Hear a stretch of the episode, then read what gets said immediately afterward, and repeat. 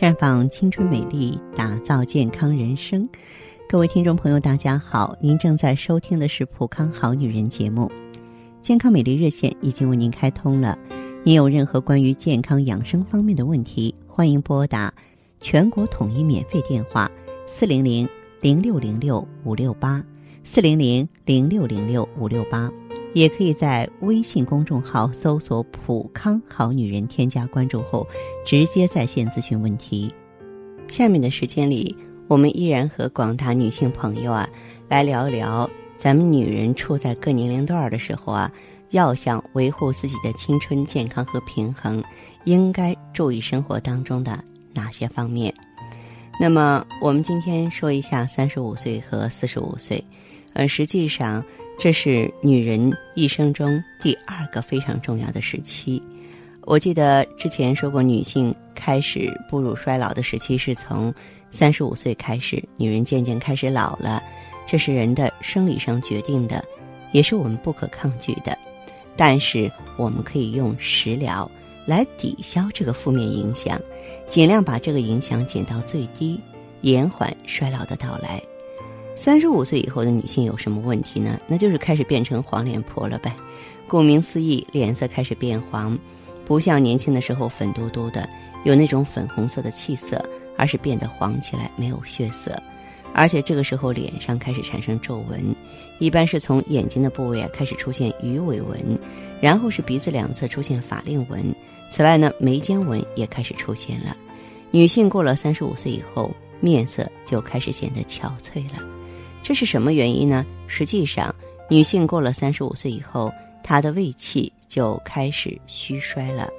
胃对人特别的重要，因为它决定了我们的面色和面容。如果胃的气血不好，我们脸上的气血血就会显得衰老憔悴。另外呢，胃还影响我们的情绪。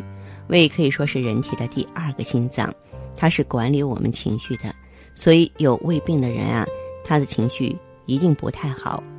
更雪上加霜的是，三十五岁到四十五岁这个阶段，也是女性在工作、家庭中受压力最大的一个阶段。中年的女性啊，家里上有老下有小，所以这个时候呢，女性啊一定会给自己施加很多压力。就像很多人爱说的，我们要抓住青春的尾巴，是因为觉得呢，这个衰老已经开始了。这种心理压力是非常大的。如果你不调整好自己的心态，去跟年轻人比。或是没有处理好家庭和社会的关系，那么各种压力都来了。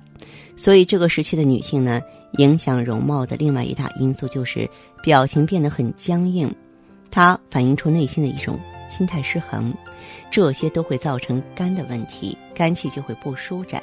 所以，三十五岁以上的女性啊，一定要注意三件事：疏肝气、补脾胃、养血。肝气舒展。脾胃健康实际上也是养血的关键，这气顺了才能够保证造血的动力，脾胃好吸收才能好，才可以呢提供造血的营养物质。女性到了这个年龄阶段，胃气也衰了，脾也虚了，所以这个时候要养血的话，只吃大补血的东西是吸收不了的。那么怎么去养血呢？可以吃一些既让脾胃没负担，又能够帮助你啊把血养起来的东西。其实养血呢，要分两种情况来讲。第一种呢，就是要调理肝气，就是要让体内的气变得通顺起来。气顺了以后呢，气血就会流动起来了。因为血是要靠气来推动运行的。要理气呢，我建议大家经常喝点玫瑰花茶，因为玫瑰花蕾用开水冲泡之后当茶来喝啊，再加上点红糖，会特别适合女性。养颜，尤其是中年女性。还有一种呢，就是要活血。好多女性朋友都要补血，实际上呢，有的人呢不适合硬补，越补气色越差。为什么呢？因为有的人是血瘀的体质，气血循环呢造成不通畅，体内有一些旧的血排不出去，那么新的血就没有办法生成。所以呢，啊，要养血，一定要先把不好的东西排出去。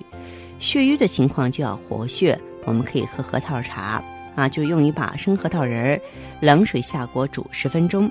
记住了哈，核桃仁外表的表皮不要去掉，这样呢就能够活血化瘀了。那么，其实，在我们的工作当中啊，也遇到很多这样的女性朋友。我呢，往往会建议她们用旭尔乐。很多人就问我为什么？我说，用旭尔乐，顾名思义的话，它是可以益气活血，它可以补血的。也只有这样做到了，才能够让女性朋友啊旧貌换新颜。另外呢，您也可以走进普康好女人专营店，了解详细情况。各位可以马上拨打我们的健康美丽专线，四零零。零六零六五六八，四零零零六零六五六八。